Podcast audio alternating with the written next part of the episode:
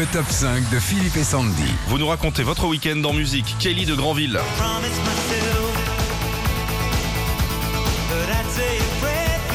Kamen.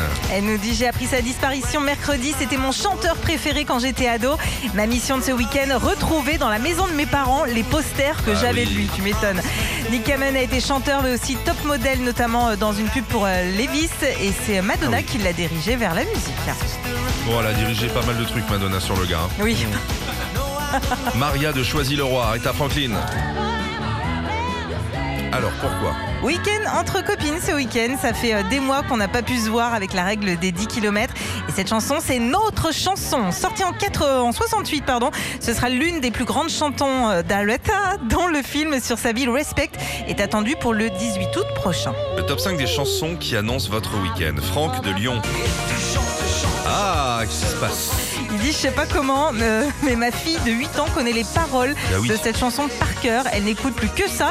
Et je pense que je vais l'entendre en boucle ce week-end. En 88, deux DJ originaires du sud de la France, William et Sacha, sortent ce tube qui sera numéro 1 pendant plusieurs semaines et arrivera même à séduire en Corée avec une version coréenne. Bien sûr. Eh ouais. Anne-Sophie de Bayonne. Madonna, Express Yourself.